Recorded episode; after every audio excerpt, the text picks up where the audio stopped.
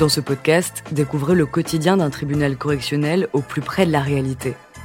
Exceptionnellement, l'enregistrement des audiences que vous allez entendre a été autorisé. Bienvenue dans Justice en direct. Nous remercions Elisabeth Gadoulet, ancienne présidente de la Chambre correctionnelle de Tarbes. L'audience est ouverte, vous pouvez vous asseoir. Alors voilà, Stéphane et euh, Tony. Il leur est reproché à l'un et à l'autre d'avoir à Maubourguet, le 21 août 2011, volontairement commis des violences ayant entraîné une incapacité totale de travail supérieure à huit jours, avec ces circonstances que les faits ont été commis en réunion, avec usage d'une arme, en l'espèce un objet contondant de type batte de baseball. Pas d'antécédents judiciaires, ni pour l'un ni pour l'autre. Hein, ces jeunes gens ne sont pas connus. Ils ont le même statut, c'est-à-dire qu'ils sont tous les deux au chômage et euh, apparemment désœuvré, il fréquente hein, les fêtes de village et notamment la fête de Maubourguet. Alors, bon, euh, l'origine de la bagarre est, semble-t-il, cette petite amie que vous aviez récupérée. Euh, alors, soit quand Tony était encore son compagnon, soit après une rupture. J'avoue que le dossier ne me permet pas de le savoir. Levez-vous alors si vous voulez vous exprimer. Après tout, c'est vrai, puisque je n'ai pas de, je n'ai pas d'auteur, autant que j'ai la victime. Ben, comme vous expliquez, en fait, ça faisait à peu près ouais, six mois qu'ils étaient plus ensemble et donc euh, on s'est mis ah ensemble. Bon, quand vous vous étiez mis en ménage, enfin en ménage, en relation avec euh, cette jeune femme, euh, ils n'étaient plus ensemble, donc on n'avait pas. Bon, c'était de toute façon, ça n'intervient en rien. Ça explique simplement hein, quel contentieux il pouvait y avoir entre vous pour provoquer les faits qui sont euh, aujourd'hui reprochés à ces jeunes gens et qui ont eu pour vous des conséquences extrêmement graves, puisque vous avez été très sérieusement blessé hein, dans cette bagarre. Alors, vous vous êtes rencontrés, si j'ai bien compris, une première fois, où euh, vous étiez autour des manèges, je crois, et euh, quand Tony vous a vu, vous a dit Tu sais que je suis l'ex Et alors, vous lui auriez répondu Oui, et alors? Et à ce moment-là, euh, c'est vos amis qui vous ont tiré parce qu'il semblait quand même que vous pouviez en venir aux mains. Exactement. Et puis, bon, fini la fête, 2 heures du matin, c'est terminé. Vous vous apprêtez à rentrer, vous vous apprêtez à rejoindre les voitures. Oui. Hein. et à ce moment-là, euh, vous vous retrouvez face, enfin c'est en tout cas votre version, celle de euh, Sébastien et celle malgré tout approximativement des deux jeunes filles qui vous accompagnaient. Vous vous retrouvez face à un groupe. Euh, le premier coup est porté par Tony sur Sébastien. À ce moment-là, vous intervenez pour les séparer. Mhm. Et euh, c'est Stéphane qui, contrairement à ce qu'il dit, euh, n'était pas dans son appartement, mais était encore à proximité de la fête, hein, selon vous C'est bien cela Il était toujours là euh, Oui, je sais pas, il y avait énormément de monde, donc je sais pas, je peux pas vous dire. Bien, alors c'est ce que vous aviez dit pourtant, que vous aviez, il vous avait sauté dessus, vous vous êtes retrouvé, dites-vous, au milieu de la route, et vous continuez à dire pourtant, Stéphane a essayé de me porter des coups de poing et des coups de pied, mais il était totalement saoul et je pouvais esquiver ses coups, alors... Euh. En fait, il y avait trois adultes et je je sais pas si c'est vraiment lui ou si c'est son père, je sais pas. Je n'ai pas vu de père dans la procédure, je n'ai vu que l'oncle. Euh, apparemment, le Stéphane qui est prévenu dans cette affaire est l'oncle de Tony. Ça doit être ça alors. Hein, dont vous dites que c'est lui qui vous frappe, et à ce moment-là arrive par derrière Tony qui vous porte un grand coup derrière la tête, et vous vous retrouvez sonné par terre, hein, et vous recevez un deuxième coup, et cette fois-ci sur le front, deuxième coup porté avec ce que vous décrivez comme une batte de baseball. Oui. Vous confirmez que ce sont des battes de baseball alors, bon, vous, euh, vous vous roulez en boule auprès d'une voiture parce que hein, vous essayez de vous protéger et euh, tous les copains, dites-vous, sont arrivés et à ce moment-là, vous avez été frappé à coups de poing, à coups de pied et à coups de batte de baseball par les uns, les autres, euh, par tout le monde. Hein. Et effectivement, quand on voit les lésions dont vous souffrez, hein, puisque vous avez eu, je crois, cinq points de suture à la tête, fracture du majeur au niveau de la main droite, hématome du triceps au niveau du bras droit, des plaies au niveau du visage, des genoux, des chevilles, un hématome à la cuisse gauche, et euh, le docteur Disteldorf qui vous a examiné fixe euh, l'incapacité temporaire totale de travail à 12 jours. Alors on a deux témoins, hein, votre, votre ami, hein, qui fait état donc d'abord du coup de poing au visage de Sébastien, qui fait état ensuite de votre intervention pour porter secours et euh, qui indique qu'à ce moment-là, il y a une dizaine d'individus qui arrivent de nulle part, dit-elle, armés de battes de baseball. C'est pour ça que j'aurais aimé hein, quand même avoir ces deux individus, puisque eux hein, contestent totalement d'abord les battes de baseball. Hein.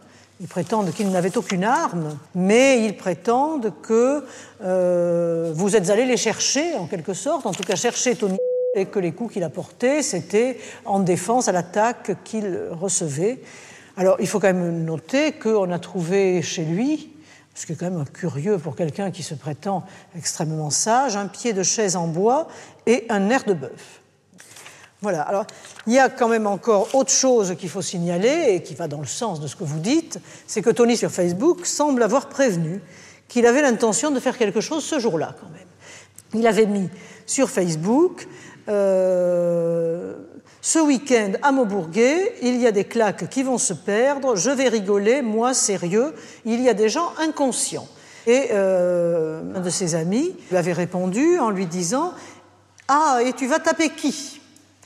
Et il avait répondu T'inquiète, tu verras le jour J. Euh, Michael avait apparemment bien compris quel était le jour J puisqu'il était là. Il était là et il dit bah, J'ai vu la bagarre.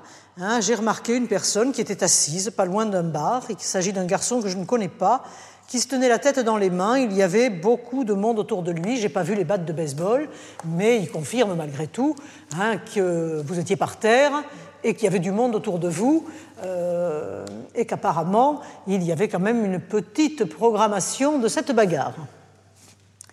Voilà. Vous voulez apporter quelques éléments? Vous avez des éléments que j'aurais oubliés peut-être dans le rapport? Non.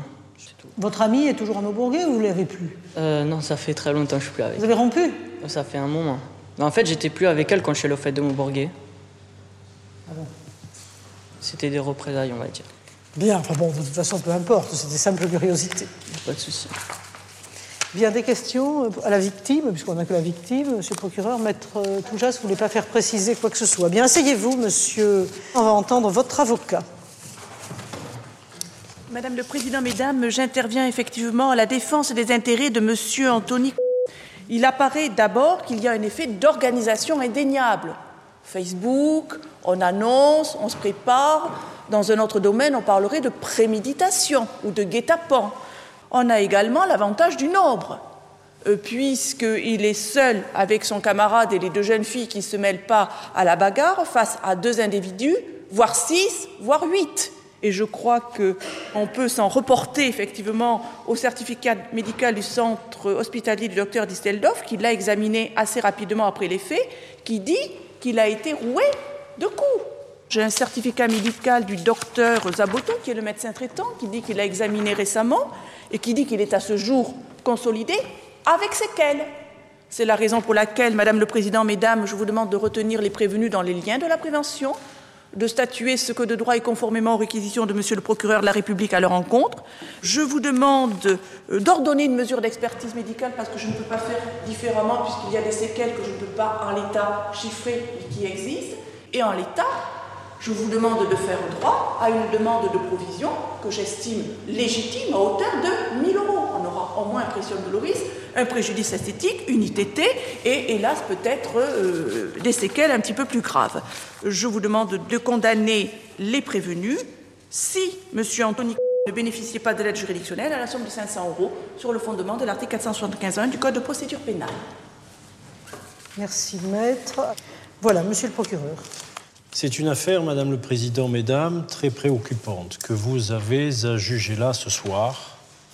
Préoccupante parce qu'elle conjugue plusieurs éléments. La futilité d'abord du motif de l'agression, puisqu'il est question, mais je suis sûr qu'ils auraient trouvé autre chose, puisqu'il est question du fait que l'ami avec laquelle il n'est plus de la victime était l'ex-ami de l'un des auteurs des faits. Conjugaison avec la détermination dans l'action, que dis-je détermination dans l'action, dans la programmation, conjugaison également avec l'utilisation d'armes que je dirais redoutables, et nous avons dans cette enceinte eu l'occasion de le considérer et de le mesurer, tant il est arrivé que l'on ait des coups mortels qui amènent leurs auteurs à être déférés, non pas devant votre juridiction, Madame le Président, mais devant la Cour d'assises des Hautes-Pyrénées. Je requiers à l'encontre de chacun des deux prévenus une peine de 18 mois d'emprisonnement assortie du sursis. Merci, Monsieur le procureur. L'affaire est mise en délibéré. Jugement tout à l'heure après la suspension d'audience. Par jugement contradictoire à signifier, Stéphane et Tony sont déclarés coupables des faits reprochés et condamnés à une peine de 18 mois d'emprisonnement assortie du sursis. Le tribunal donc déclare les deux prévenus entièrement responsables du préjudice que vous avez subi, ordonne une expertise médicale. Vous devrez verser, mais vous verrez avec votre avocat, une consignation de 500 euros au greffe du tribunal pour faire faire l'expertise dans le délai d'un mois. Si vous avez l'aide juridictionnelle, vous serez dispensé du versement de la consignation. Vous verrez avec votre avocat. Le tribunal condamne in solidum les deux prévenus à vous verser une somme de 1000 euros à titre de provision. Alors, bon, vous serez convoqué déjà pour l'expertise et ensuite convoqué devant le tribunal euh, pour euh, fixer votre indemnisation euh, pour votre préjudice, hein, après l'expertise. Voilà, donc ben, vous pouvez y aller pour vous. Merci. Eh bien, l'audience correctionnelle est levée.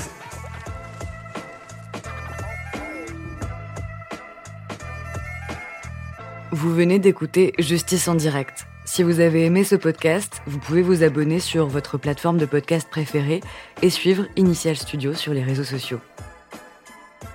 Justice en direct est une coproduction Initial Studio et Morgan Productions.